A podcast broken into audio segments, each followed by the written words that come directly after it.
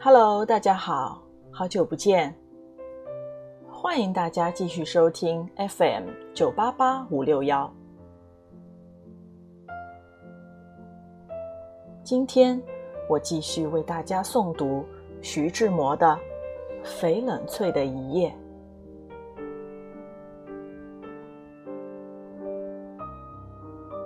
Come? Se non facciamo copia, non è morire l'amore completamente. Per volare insieme ci vogliono due coppie di ali. Anche in paradiso ci vuole le stesse cure reciproche. Non esisto senza di te. Tu non puoi fare meno di me. All'inferno, se vado da solo, sarai preoccupato. Dici che l'inferno è meno civile di questo mondo. Non ci credo molto, ma un fiore tenero come me incontrerà sicuramente le tempeste, subirà le piogge forti. A quel punto ti chiamo e non mi sentirai come se uno cercava la libertà e si trova dentro una trappola, come se l'uomo di cuore freddo colludesse. Con il diavolo dello sguardo indifferente. E a prendermi in giro per il mio destino, a te per la tua debole noncuranza.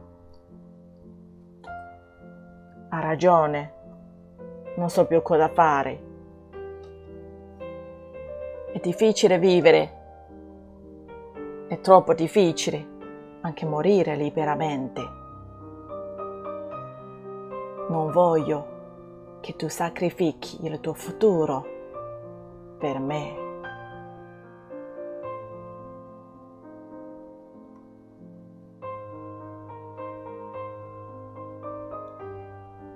什么？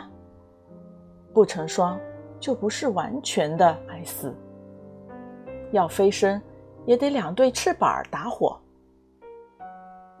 进了天堂，还不一样的要照顾。我少不了你，你也不能没有我。要是地狱，我单身去，你更不放心。你说，地狱不定比这世界文明。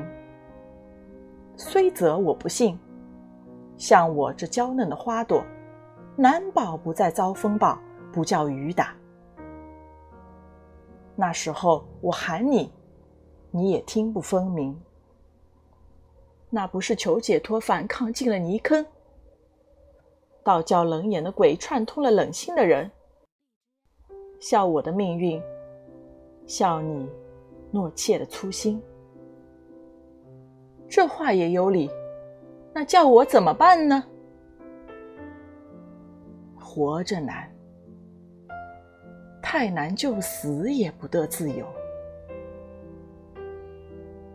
我又不愿你为我牺牲你的前程。